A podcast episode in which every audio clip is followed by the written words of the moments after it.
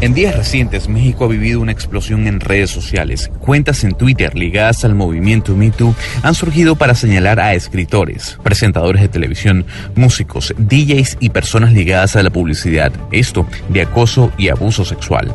Muchas han sido las denuncias, una ola inmensa que rememora en ciertos aspectos lo que ocurrió con Harvey Weinstein en su momento. El incidente que volcó las miradas de todos los medios de comunicación fue el suicidio del músico Armando Vega Gil, quien luego de ser denunciado por un testimonio anónimo a través de estas cuentas de Twitter, decidió quitarse la vida, en parte y según reza su carta de suicidio, para no dañarle la vida a su hijo tras acusaciones falsas. Ha desencadenado una cantidad enorme de críticas, de cuestionamientos, de apoyos y desacuerdos en torno al movimiento Me Too. Algunos lo llaman linchamiento, otros denuncias. Lo cierto del caso es que ya el tema ha calado hasta la presidencia de México y así lo hizo saber López Obrador. Pues es un tema que debe de atenderse. Eh, yo considero que esto puede corresponder eh, y se debe estar haciendo pero debe de darse más atención en el Instituto de las Mujeres, cómo prevenir y cómo también salvaguardar la dignidad de las personas. Es delicado, pero pues no podemos ocultar nada. Hay que ventilar todo. Como comentábamos, todo surgió a través de la creación de perfiles en Twitter. Una de esas cuentas es arroba la cual, según sus propios dirigentes, entre comillas, nos han comunicado que fue creada por hombres y mujeres que tienen dignidad. A diario reciben más de 14 denuncias y lo que desean es darle ese espacio a las víctimas para que hagan esa denuncia. Son anónimos, no dan entrevistas en donde su voz y su cara se deje escuchar o ver, solo por escrito. Pero hoy esa cuenta ha dicho adiós. Sigue abierta, pero no activa. En una carta que se puede ver en su perfil dice lo siguiente. Es con mucha pena que decimos hasta pronto. Vivimos en un país sumamente machista, en el cual aún no se entiende la libertad de, expresión. Lamentamos profundamente el suicidio de Armando Vega Gil. Esta cuenta, arroba MeToo Músicos MX, ya tiene más de 20 mil seguidores. Colombia está al aire. Camila, y luego de escuchar este pequeño resumen de lo que está ocurriendo en México, le tengo en línea a Alan Anaya. Él es un DJ muy reconocido en la ciudad capital y fue uno de los músicos señalados a través de esa cuenta de Twitter, arroba México Músicos MX, de acoso sexual. A través de su cuenta de Twitter ha dejado claro que todas las acusaciones que se le han hecho sobre si es un acosador sexual o no son totalmente falsas. Señora Anaya, gracias por atendernos a esta hora en Blue Radio. Hola, ¿qué tal Gonzalo? Muchísimas gracias por, por este espacio y, y, a, la orden de, de ustedes. Señora Anaya, ¿por qué usted no es un acosador o un abusador sexual como lo señalan en las redes sociales? No soy lo que se dice en esta cuenta porque yo tuve un acercamiento natural, como quien se acerca con alguien en una fiesta para ligar literalmente, eh, sin poner enfrente como una como un estatus, ellos lo manejan como que yo hice uso de mi estatus de, de músico y la forma en que se dio fue como muy natural y al final tuvimos eh, como este primer encuentro, un encuentro en el que nunca obtuve una retroalimentación negativa por parte de la persona eh, a la que yo estaba como pues conquistando pues por así decirlo y principalmente porque después de ese encuentro el que ella describe como de una manera como una fusión de, diferentes eh, lo digo porque después de eso nosotros seguimos platicando en las redes sociales teníamos WhatsApp había una situación amistosa donde podíamos describir que después de eso pues nos volvimos amigos y hubo un segundo encuentro. Entonces la declaración o la denuncia de, de ella que se planteó está basada solamente en el primer encuentro y con una fusión ahí medio rara del primero y del segundo. Señora Naya, pero tomando en cuenta esto que usted nos acaba de decir, eh, ¿cómo podría describir eh, la relación que usted tuvo con esa persona que lo denuncia? ¿Eran amigos, novios, amantes? ¿Cuál era la relación que tenían? Éramos rock buddies, pues, o sea, tal cual. Era una situación que se dio derivada de, gustarse, de conectarse, si quieres, pero solo en el, en el acuerdo mutuo de dos adultos. Ella también era es una mujer adulta y pues quedamos como en ese término, el no buscar nada, el saber qué pasó como en como en una noche de fiesta y, platicábamos y compartíamos como detalles de nuestra eh, pues de nuestra vida, ¿no? E inclusive cuando ella llegaba a viajar a México veíamos la forma de de, de, juntarnos no se daba y, si, y me decía tienes abiertas las puertas de mi casa cuando tú quieras ir a Puebla y podemos convivir. Nunca se dio, hasta que yo regresé dos años después a, Cholula y, fue que nos volvimos a ver y a mí se me hizo como fácil otra vez, este, sabes, como con esa familiaridad, porque nunca tuve una sensación o este sinsabor que ella plantea como si hubiera sido solamente un encuentro el nuestro. Entonces era eso, éramos como amantes, como amigos, como fuck buddies, como lo describiría así literal, pues, ¿no? En estos encuentros que usted dice que tuvieron, eh, ¿estaban bajo los efectos del alcohol o de alguna droga o sustancia alucinante? Claro, sí, sí, sí. la primera ocasión ella lo describió como, como justo que, que había bebido y que también le habían ofrecido eh, una pues vaya una, una, sustancia un ácido y este y aunque yo nunca hice caso como omiso de ese detalle eh, tampoco fue que presionara a nadie. Afortunadamente digo eh, iba yo con un proyecto y que eh, tenía como testigos tenía como a, personas que estábamos todos en el entendido de que pues, estábamos de fiesta. Y la segunda ocasión sí ambos estábamos tomando y y ya. Pero mire, señora Naya, habiéndolo escuchado, ¿por qué entonces usted cree que ella eh, lo acusó y lo señaló y pues más o menos pues lo denunció y lanzó esos señalamientos sobre usted? Fíjate que quisiera entender, quisiera entender mejor porque yo me estuve comunicando todo el fin de semana, que ha sido como un fin de semana medio difícil en el sentido de que recibí pues acusaciones, mensajes directos por varias este, redes mías. Después de que empecé a tener reacciones, eh, ella se comunica conmigo. Esta persona me tenía bloqueado de sus redes. Se comunica conmigo de repente y me manda mensajes de, de Instagram eh, tratando ella de justificarse eh, diciendo, no, todo lo que yo digo lo dije porque yo así me sentía. Y le digo, hey, qué extraño, tuve chance como de contestarle, nunca me respondió, pero me, me escribió como un argumento ahí un poquito largo en el que dice, yo me sentí así ese primer encuentro y eh, nunca lo platiqué de la manera en que yo lo, lo percibí, pero yo me seguí dejando como llevar, no estaba como tan incómoda, pero sí pero sí me, sentí de repente así como, hoy estoy viviendo esta situación de que me están ligando y me dicen que esta persona es músico y ahora estamos tomando. Creo que ahí sí podría ser que ella eh, se, se desconectó, no se desconectó, nada más tuvo como esta sensibilidad hiper basada tal vez en el que estaba eh, en LSD tal vez o en ácido y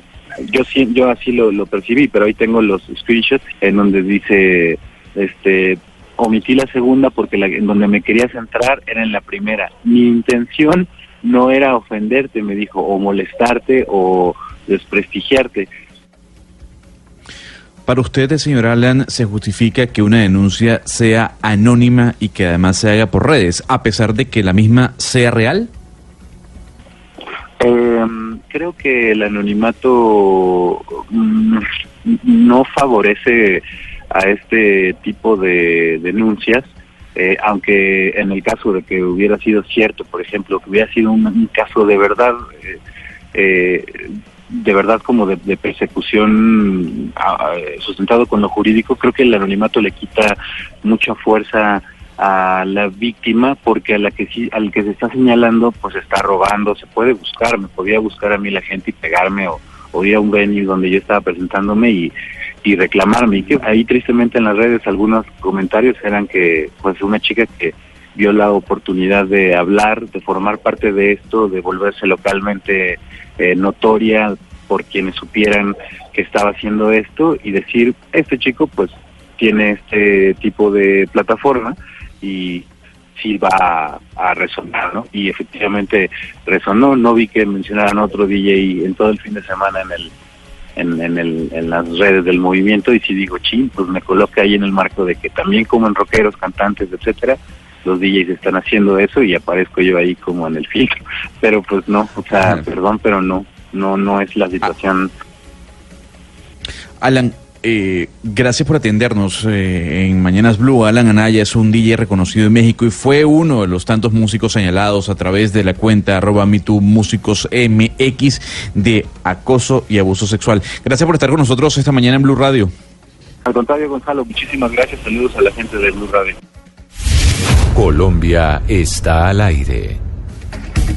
Y precisamente sobre esa situación, Gonzalo, que está sucediendo en México y que podría pasar en cualquier parte del mundo, en donde hay cuentas que se titulan eh, Me y empiezan a hacer denuncias, eh, muchas veces anónimas, sin saber específicamente cuál es el procedimiento para pues hacerle eh, una verificación a la denuncia, si es cierta, si no es cierta, antes de, exponer a una persona, pues decidimos llamar a Yuriria Sierra. Ella es columnista de un periódico en México que es el Excelsior, uno de los periódicos más leídos de ese país, y publicó una columna que se llama La culpa no es del Me Too.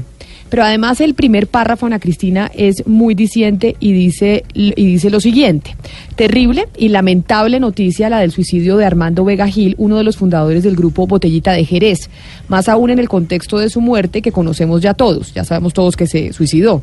También es terrible que esta noticia haya instalado el debate otra vez en el lugar y dirección equivocada, que la culpa en el imaginario público es de las mujeres y que antes de hablar de las tantas aristas del acoso y abuso sexual, que es la antesala a la terrible cifra de nueve muertes al día en México, nos quedemos señalando las fallas del movimiento MeToo. Así que, Yuriria, muchas gracias por estar con nosotros. Bienvenida a Mañanas Blue. Te saludo con muchísimo gusto, Camila, aquí a todo tu auditorio allá en Colombia. Les mando un muy afectuoso saludo y te agradezco mucho esta llamada. Y es que estamos aterrados con la situación eh, de México, porque obviamente el debate es enorme. Incluso ya el presidente Andrés Manuel López Obrador se pronunció al respecto. Y usted dice, la culpa no es del Me porque hay gente que está diciendo, sí, la culpa es de este movimiento, que miren que ya incluso causó el suicidio de una persona que dice haber sido acusada falsamente. ¿Por qué la culpa no es del Me desde su punto de vista? Eh, mira, Camila, yo creo que este tipo de movimientos eh, son bastante novedosos en todo el mundo, no nada más en México. México incluso podríamos decir llega tarde, llega después de Argentina, después de España, por supuesto, después de Estados Unidos eh, y prácticamente todos los países eh, de Occidente, al menos en el continente europeo. Esto lo menciono porque eh, América Latina en general, en donde compartimos no nada más muchos trazos culturales, sino también institucionales, rezagos muy similares, problemáticas muy muy similares también. Eh, Camila, la verdad es que creo que mm, las mujeres de México también se están preguntando lo mismo que las mujeres en Argentina, que en Colombia, eh, que en Perú, que en cualquier otro país de nuestro de nuestro continente, de nuestra región, que es Latinoamérica. Yo creo que la culpa no es del Me la de la culpa del suicidio de Armando Vegagil, que eh, debo decirlo, era un músico muy talentoso, pero además de eso, poeta, pintor, digamos, todo el talante de un artista. Yo lo conocí, lo entrevisté varias veces personalmente para mi quiero Televisión acá en México y de radio también. Y tengo que decir que eh, la aparición de Armando, al igual que la de tantos otros queridos colegas, a mí me tomó por sorpresa. Pero lo cierto es que yo estoy hablando desde un lugar de privilegio, el lugar del privilegio que tiene una periodista con micrófonos, con cámaras y con un espacio eh, diario en un periódico, y que no necesariamente es el lugar desde el que las mujeres hicieron sus denuncias en las distintas cuentas, porque hubo varias cuentas. Estuvo el Me Músicos Mexicanos, que se ha convertido, por supuesto, noticiosamente en la, en la cuenta más eh, relevante y en este caso, por supuesto, controvertida en el debate de lo público. Pero lo cierto es que todas esas otras mujeres hicieron lo que pudieron con una herramienta eh, que ahora pues, las personas en todo el mundo utilizan para hacer denuncias, sea denuncias en contra de corporaciones que no les están cumpliendo contratos eh, o de eh, políticos que no les están resolviendo sus problemas o de diferencias ideológicas profundas. Twitter se ha convertido en la arena de lo público aun cuando eh, tiene, por supuesto, y lamentablemente, eh, también pues ya muchas, eh, muchos espacios y muchas grietas por las cuales las malas intenciones y hasta las estrategias perversas se han ido volando. Pero el movimiento... Señora Sierra, señora Sierra, pero es que precisamente usted habla de, algo muy importante que es de pulir los protocolos, que es a, lo que a lo que debemos, lo que deberíamos estar discutiendo en este momento. Y creo que Colombia y México tienen más o menos sistemas, digamos, comparables entre los eh, protocolos de acceso a la justicia. ¿Qué es lo que deberíamos estar, eh, digamos, perfeccionando en este momento para que las denuncias de esas mujeres común y corriente, que no son, digamos, eh, mujeres visibles en el campo de lo público, puedan ser tenidas en cuenta y, pues y, las escuchen? Sin duda, Camila, coincido contigo. creo que lo deseable para nuestros países sería que nuestros sistemas de justicia, nuestros ministerios públicos eh, fueran impecables en la atención, eh, no nada más a este tipo de demandas, no nada más a las demandas que una mujer puede ir a presentar por acoso, por abuso, por violación o por cualquier otro tipo de violencia, sino que atendieran todas las denuncias de las ciudadanas y los ciudadanos que lamentablemente nos encontramos y particularmente en sociedades como las nuestras, la mexicana y la colombiana, ustedes eh, han atravesado también el tema de la violencia asociada al narcotráfico durante muchísimas décadas y ha tenido que ir puliendo también todos esos protocolos, eh, Camila. Aquí en México creo que apenas se está empezando a recorrer ese camino porque justamente la denuncia anónima se convirtió en una manera en la que los ciudadanos, no nada más las ciudadanas, los ciudadanos también eh, encontraron a lo mejor o han encontrado a lo mejor su única eh, y a veces muy débil rendija de defensa entre el aplastante, aplastante porque eso es y del delincuencial y asesino, eh, presencia del, del, crimen organizado y me refiero específicamente al tema del crimen organizado asociado al narcotráfico. Por ejemplo, es nada más un ejemplo. En México, en muchísimas ciudades, Michoacán, Coatzacoalcos, eh, Acapulco, Cancún, en fin, podría ser una lista interminable, pues ha terminado los ciudadanos defendiéndose de esa manera o intentando al menos de los cobro de piso, de las amenazas y de todas las eh, em, violencias que representa también este tipo eh, de injusticia o hueco o vacío que lamentablemente el Estado o la autoridad no ha alcanzado no ha alcanzado a cubrir y a poner un freno y a poner los candados necesarios. Y en esos términos, eh, las mujeres, al igual que los ciudadanos extorsionados en México, y me imagino que si ocurriera en Colombia sería un, eh, una razón similar, tendría que ver pues, con una razón muy elemental, el miedo. Yuriria, eh, tomando en cuenta eso que usted dice del anonimato, ¿por qué hay que creerle primero a una mujer que lanza una denuncia bajo el anonimato que a la persona que es cuestionada? Ah, bueno, porque la verdad es que yo creo que ahí sí, y muchas filósofas eh, han escrito eh, al respecto y, por supuesto se están ocupando de todos estos temas eh, en el mundo, no nada más, digo, ahorita coyunturalmente habrá quien empiece a escribir sobre el tema muy particular de lo que ha ocurrido a lo largo de esta semana en México, pero lo cierto es que mientras los hombres y lamento muchísimo la muerte del querido Armando Vega Gil, el integrante de Botellita de Jerez. Uno no querría que jamás, nunca una persona, sea hombre o mujer, termine viendo en el suicidio la única salida posible a las problemáticas que atraviese. Eh, pero lo cierto, lo cierto es que Armando decidió él quitarse la vida, no se la quitó nadie. A un hombre que decidió terminar él con su vida mientras en México tenemos 26.273 mujeres que pues han visto su vida cegada, terminada, pues sea por los puños, por, lo, por los, las pistolas, las bolsas de plástico, las sogas, eh, lo, vaya, de alguien más y generalmente de un hombre casi siempre de un hombre. Entonces creo que hay que aprender también a poner en perspectiva en perspectiva las cifras, en perspectiva los motivos y en perspectiva las razones de una muerte versus más de 26 mil. Y creo que tenemos que en eso que ser muy inteligentes Claro. las mujeres y los hombres también, ¿no? Por supuesto. Yuriria, muchísimas gracias por habernos atendido, por habernos dando- dado su punto de vista. Nos llamó mucho la atención la columna que usted publicó en el Excelsior después de todo este debate que se está dando en México y nos parecía importante tener una voz como la suya con nosotros. Feliz eh, mañana, feliz tarde ya casi para usted allá en el DF. Muchísimas gracias, Camila. Te mando un abrazo a ti y a todo tu auditorio. Y yo creo que es un debate que no está, por supuesto, que lo deseable sería tener instituciones que atiendan todas las denuncias, insisto, de hombres y mujeres en nuestros países. Pero es un debate que apenas está empezando ante, por supuesto, la incapacidad de las propias autoridades y las propias instituciones de dar respuesta a este tipo de denuncias. Te agradezco muchísimo, Camila. Muchas gracias. Sí, muchas gracias. Es, es importante decir aquí algo, Camila, y es lo siguiente.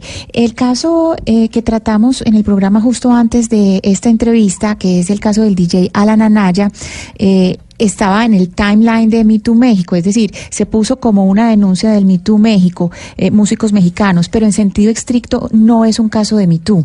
¿Por qué? Es un caso de acoso, pero no es un caso de Me Too, porque cuando hablamos de Me Too siempre estamos hablando de una subordinación, es decir, de una persona que tiene un poder de mando sobre otra y por eso la acosa sexualmente. Y como escuchamos en la entrevista, pues el señor Alan Anaya estaba con un igual a ella, es decir, estaba con una mujer que se conocieron, pero pues no era su empleada ni estaba bajo sus órdenes. O sea que estrictamente no es un caso de Me sino un caso de acoso. 11 de la mañana, 52 minutos. Tenebroso lo que está pasando en México, pero sí, hay el debate sobre qué va a pasar con este movimiento del Me.